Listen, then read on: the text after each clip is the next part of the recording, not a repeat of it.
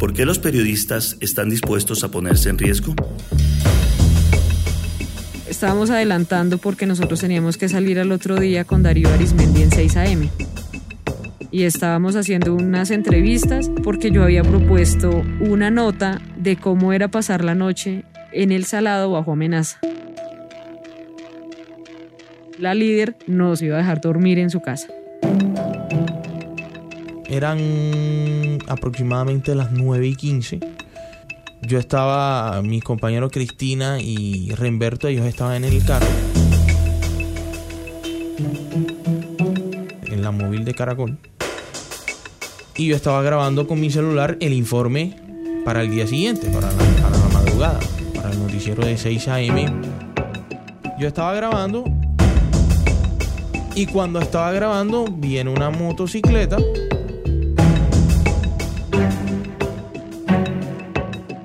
dos o tres muchachos nos dijeron que nos teníamos que ir porque nos iba a matar.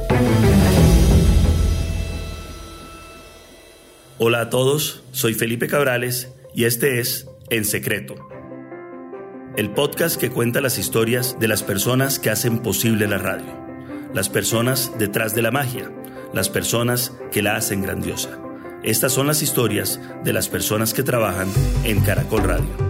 Elegí ser periodista. Tengo 27 años, periodista de Caracol Radio Cartagena. Parte de mi infancia y, el colegio, yo la estudié en un municipio que se llama Ubaque, Cundinamarca. Todos los días eh, nos levantamos muy temprano, a las 4 de la mañana. Esto es lo que me gusta, que esto es lo que me apasiona. Para contarles a todos los cartageneros, por supuesto, las noticias, las últimas noticias. Que si me toca levantarme a las 3 de la mañana y sabiendo que estoy haciendo lo que me gusta.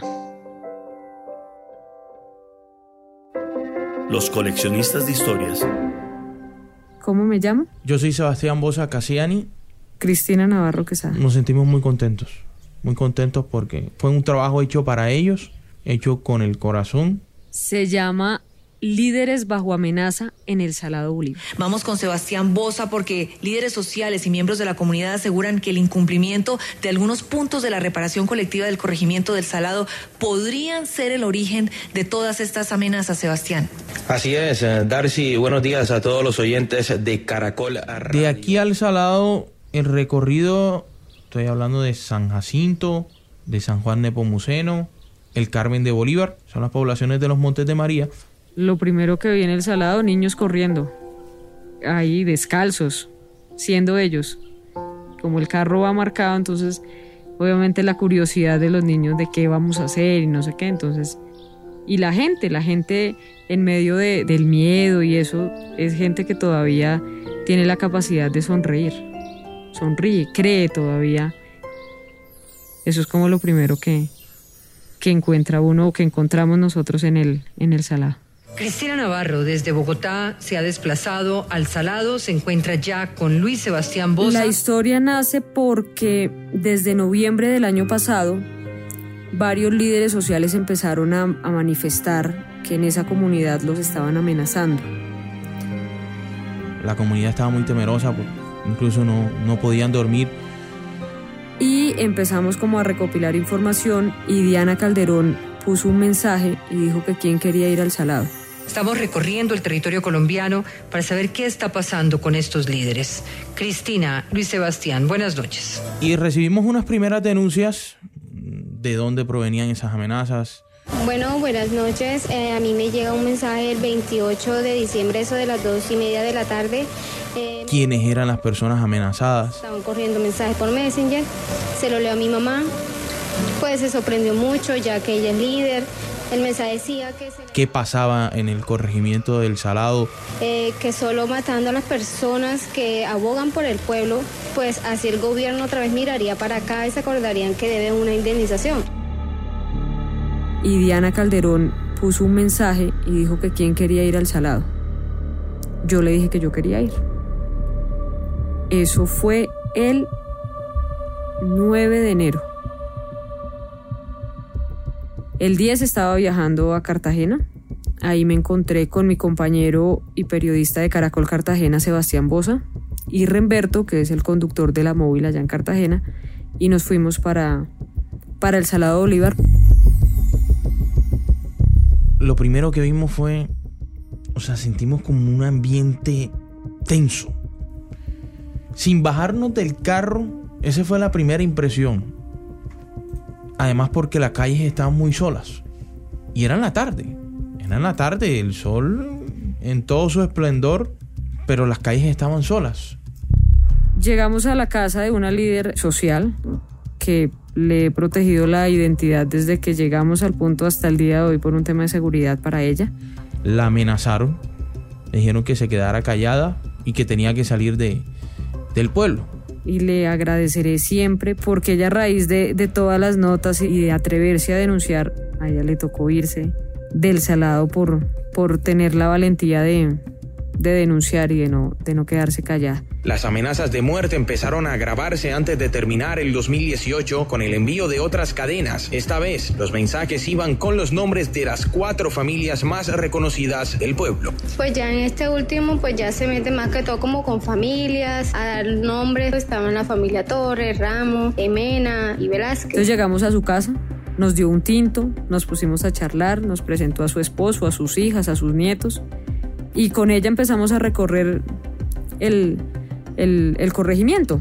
Nos contactó con otros líderes. Llegamos a las 3 de la tarde hasta las 8 de la noche haciendo entrevistas, recolectando entrevistas, precisamente para explicarle a, a, toda la audiencia de Caracol Radio de qué se trataba todo lo que estaba pasando. Caracol Radio está recorriendo y seguirá recorriendo a Colombia acompañando a los líderes sociales para que no sigan atentando contra sus vidas. Hoy en El Salado, en el sur de Bolívar, lo que hay es silencio total. Sus habitantes están en alerta. Cristina Navarro. Aquí en el Salado Bolívar sus habitantes están en alerta por las amenazas a los líderes sociales. Una de las líderes habla del miedo en el que viven. Ella pide reservar su nombre ante el temor. Misma historia que estamos repitiendo. De verdad, nosotros queremos que haya seguridad, pero seguridad que, que nos proteja la vida. Y en la noche ellos, pues a raíz de esas amenazas, ellos se pusieron un... Entre toda la comunidad acordaron que después de las 8 de la noche nadie salía a las calles. Entonces era como un toque de queda. Las calles solas, después de 8 de la noche, y prácticamente El Salado era un pueblo fantasma. Calles oscuras. Y nosotros estábamos ya terminando, estábamos adelantando porque nosotros teníamos que salir al otro día con Darío Arismendi en 6 a.m. Y estábamos haciendo un, un, unas entrevistas. Le dimos plata a la señora porque yo había propuesto una nota de cómo era pasar la noche en el salado bajo amenaza. Entonces la líder nos iba a dar posada en su casa, nos iba a dejar dormir en su casa. Teníamos que hacer más entrevistas, no habíamos terminado el trabajo para 6 a.m. Mis compañeros Cristina y Renberto, ellos estaban en el carro, en la móvil de Caracol. Y yo estaba grabando con mi celular el informe para el día siguiente. Y cuando estaba grabando... Escuchamos una moto, pero no veíamos la moto. Hubo un momento que ya la moto estaba muy cerca y la moto frenó. Dos o tres muchachos no, no alcancé a ver muy bien porque las calles están oscuras y nos dijeron que nos teníamos que ir porque nos iban a matar.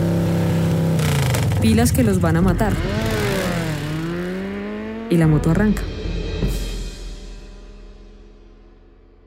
En pánico entramos a la casa de la líder y llamamos a nuestros compañeros aquí en Cartagena, en Bogotá. De inmediato, el grupo se resguardó en una casa de uno de los habitantes de aquí del Salado. Cuando llegó la, la policía, pues a mí me sorprendió mucho la actitud del comandante de policía. Porque llega y dice, no, periodistas, pero eso es la gente acá jugando. Entonces yo le dije, eso es lo mismo que le dice a usted a la comunidad que usted debe proteger cuando le dicen que se los están amenazando. Y por recomendación de las mismas autoridades, nos quedamos a dormir en, en, en la estación de policía. Nosotros llamamos pues a nuestros jefes, movieron pues todo.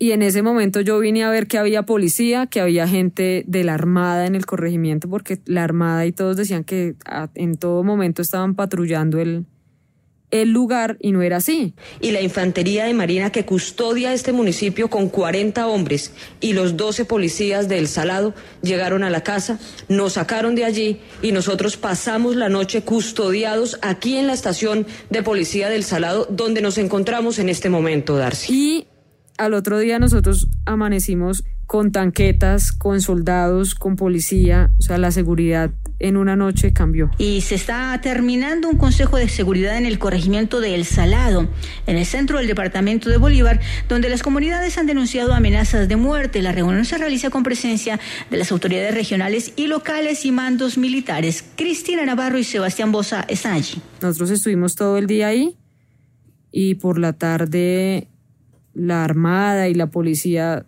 hicieron como un esquema de seguridad y nos sacaron del, del salado porque una de las, digámoslo así, propuestas fue que llegaba un helicóptero y nos sacaran. Yo dije que no porque yo no iba a dejar, no íbamos a dejar solo al conductor. Yo dije, yo vine acá con tres personas, con tres personas me regreso para Cartagena.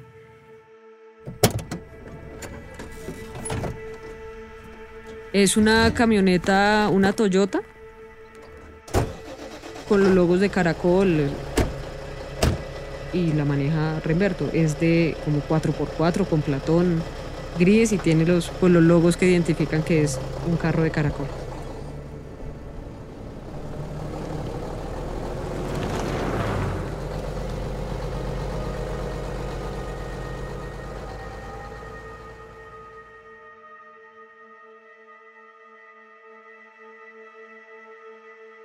abro el WhatsApp y encuentro un mensaje de Cristina. Necesito hablar contigo, necesito hablar contigo, llámame urgente. Yo me asusté. Porque cuando. Lo primero que, uno se imagina cuando, cuando le escriben llámame urgente es que, es que para algo malo. Eso, es lo primero que uno se imagina. Y bueno, llama a Cristina.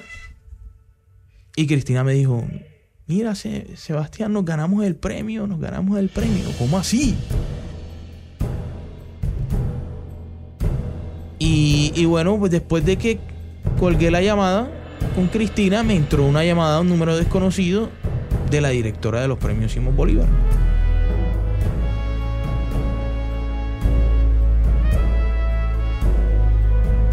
Los ganadores del premio de noticia en radio son Cristina Navarro y Sebastián Bosa, de Caracol Radio. Para Cristina Navarro y para Sebastián Bosa, periodistas de Caracol Radio, que recibieron el Simón Bolívar al mejor cubrimiento de noticia en radio por el trabajo Líderes bajo amenaza en el Salado Bolívar, marcada por la masacre militar de hace 19 años y la idea era conocer y palpar la angustia, el temor, la zozobra en la que viven varios líderes sociales amenazados por grupos armados ilegales.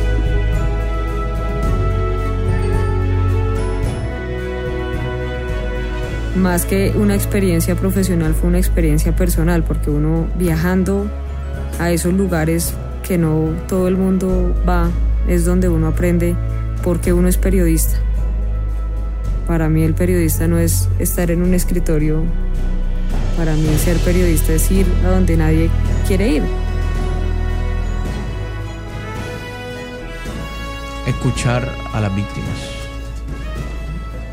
Yo creo que nosotros como periodistas debemos ponernos en el zapato de, nuestros oyentes, de las personas que lo necesitan. Y eso fue lo que hicimos. Nos pusimos en el, en zapato de las víctimas. Entrevistamos Incluso tanto así que vivimos en carne propia lo que ellos estaban viviendo en, ese entonces.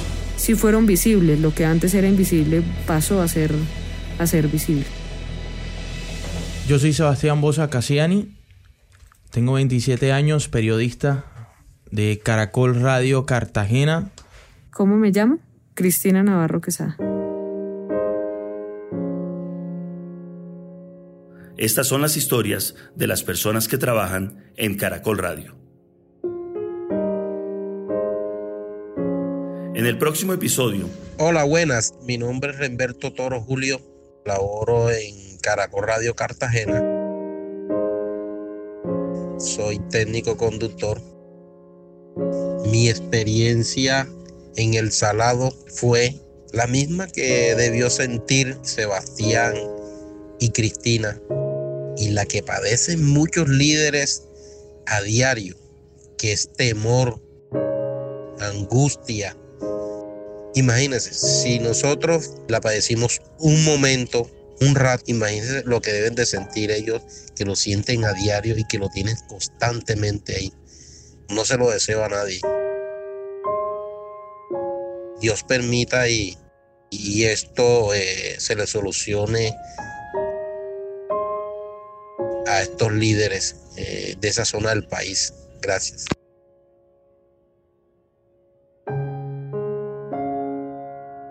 Próximo episodio. No te lo pierdas.